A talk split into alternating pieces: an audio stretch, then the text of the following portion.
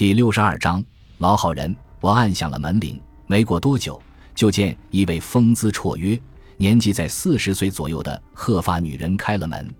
请问你是贝尔特太太吗？我摘下帽子，客气地问。是的，我是警察局的保罗警官。我亮出警官证，说：“我们进去谈好吗？”警察局。他先是一愣，继而后退了一步，说：“当然，请进。”我走进他的房间。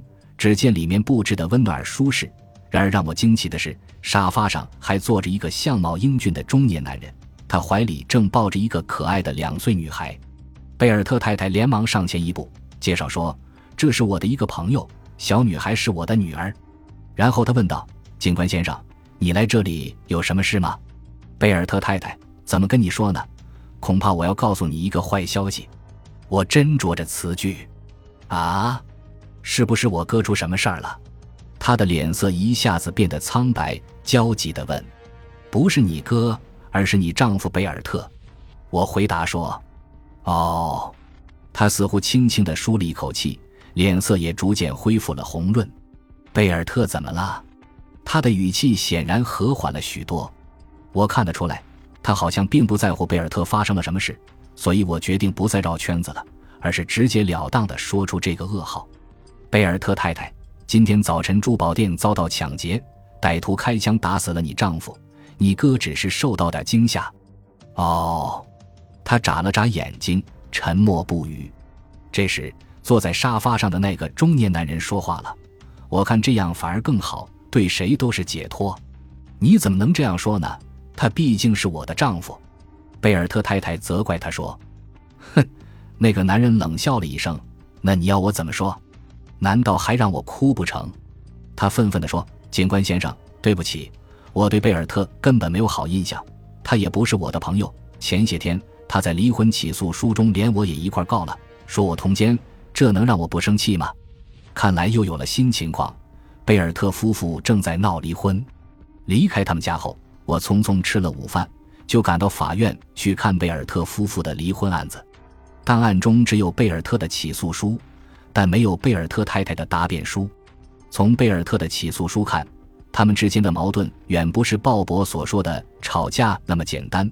贝尔特提出离婚的理由是妻子与人私通，并附有几张妻子和情人在旅馆约会的照片。同时，他还请求法院判他获得对女儿的监护权，不允许妻子有看望孩子的权利，理由是妻子不道德。我从中不难看出，贝尔特的态度很强硬。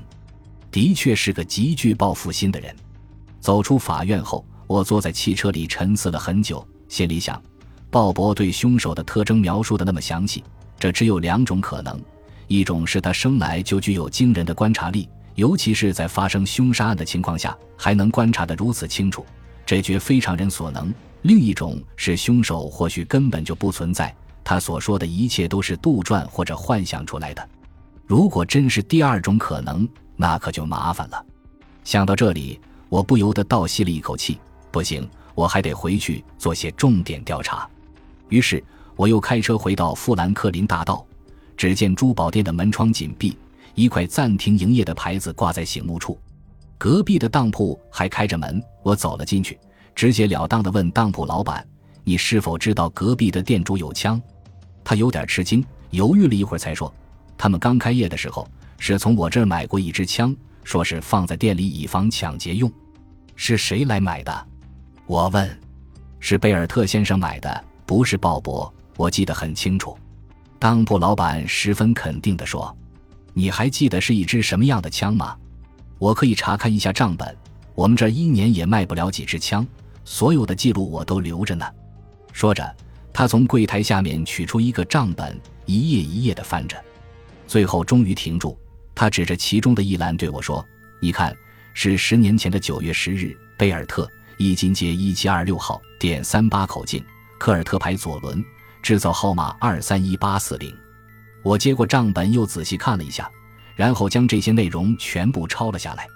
你为什么要了解这些？当铺老板好奇地问。“哦，只是例行公事。”我回答得很含糊，因为我不能如实的告诉他关于我的推测。考虑到非职业杀手往往不懂得如何处理凶器，我又安排人在珠宝店的周围仔细查看所有的垃圾箱，看看是否有丢弃的枪支。结果什么也没有发现。现在我只能暂时停工了，因为贝尔特是死于什么口径子弹的检验报告还没有出来，我任何事都做不了。第二天上午，检验报告终于出来了，证明死者身上的子弹是点三八口径的铅弹。同时，我还意外地收到邮局寄来的一个皮袋。里面装着邮局附的一封信和一张两百三十三元的支票，还有部分现金，正是珠宝店被抢走的东西。信上说，这些东西是从距珠宝店两条街远的油桶里拿出来的。案件的冰山一角已经露出来了，只是还需要进一步的证据。为此，我和组长到地方法院那里申请了三张搜查证。我首先打电话给鲍勃，询问他的情况。他说：“待安排完贝尔特的后事，再重新开业。我想再看看你的店，可以吗？”我在电话里问他：“当然可以。”他说：“你什么时候来呢？”“就是现在。”我们来到珠宝店，鲍勃打开了店门。我开门见山地对他说：“我要看看你们店里的防卫武器。”“武器？”鲍勃愣愣地看着我：“什么武器？”“点三八口径的左轮手枪。”“枪？”我们这里没有枪呀，警官先生。鲍勃摇摇头说：“真的没有。”“是的，鲍勃先生，我听说你们开业后，你妹夫从隔壁的当铺买了一支枪，说是准备店里自卫用的。”“哦，你说的是那支呀？”鲍勃似乎恍然大悟地说：“那是好几年前的事情了。他的确买过一支，可是我看那东西就不舒服，不知怎么搞的，枪总让我感到神经紧张。”所以我就让贝尔特把它拿回到自己家去了。看来鲍勃是不会自己拿出枪来让我看了，我只有动用搜查证了。对不起，鲍勃先生，我亮出了搜查证。哦，他不大情愿的点点头。我和同事在珠宝店的各个角落仔细的查看了一番，没有枪，还有两张搜查证。下面的目标就是鲍勃在城北二十街那舒适的公寓和他妹妹城南的住所了。我们先是来到鲍勃的住所，也没有发现枪，而且贝尔特太太和他的小女儿也不在那里了。据鲍勃说，他们昨天晚上就回家去了。接着，我们又来到城南他妹妹的家进行搜查，同样也是一无所获。对于我们这样反反复复的搜查，鲍勃显得很冷静，或者说是无动于衷的样子。但他妹妹贝尔特太太就不同了，她不理解为什么要对被害人的家进行搜查，一个劲儿地质问我们为什么要这样做。虽然没有找到手枪，但我还是准备坦率地向他们兄妹解释我的看法。鲍勃先生，贝尔特太太，关于贝尔特被害这个案子，我已经有了初步的结论，你们想听听吗？还没等他们表示，我又接着说，这个案子本来并不复杂，但是被人为的制造了障碍。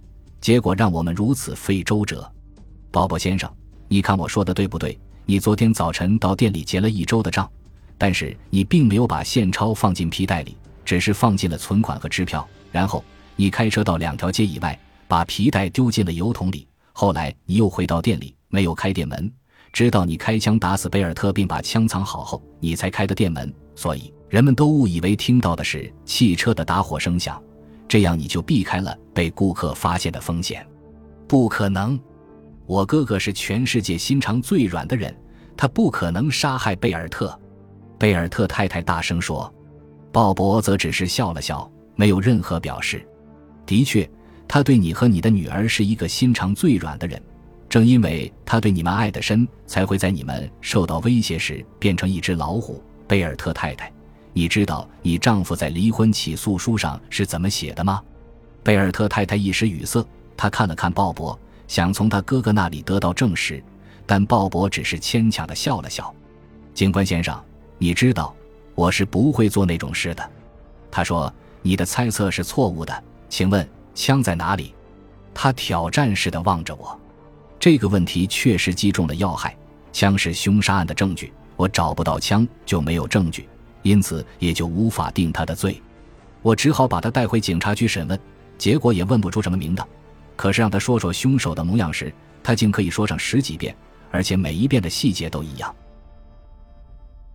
感谢您的收听，喜欢别忘了订阅加关注，主页有更多精彩内容。